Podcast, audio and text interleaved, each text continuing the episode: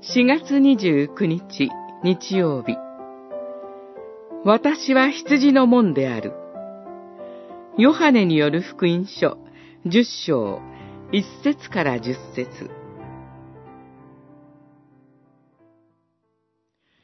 私は門である。私を通って入る者は救われる。その人は門を出入りして牧草を見つける。十章九節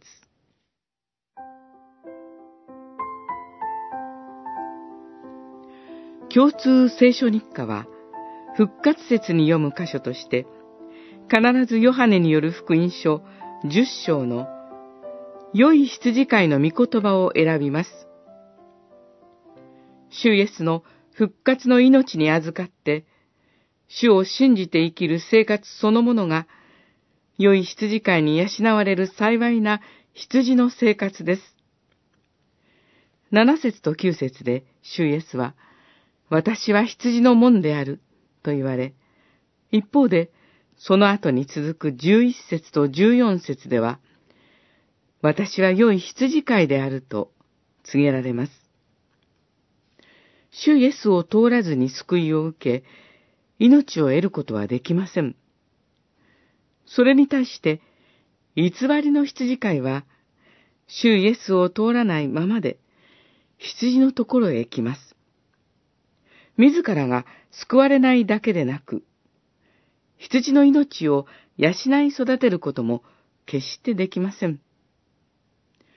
牧草を得るために門を出入りすることは、羊たちの毎日の生活そのものです。キリスト者もまた、命の門である、主イエスから出て、主イエスのもとに帰る生活を送ります。日々聖書を読み、主イエスの名により祈ることを欠かしません。それが、キリストの復活の命に生きる生活です。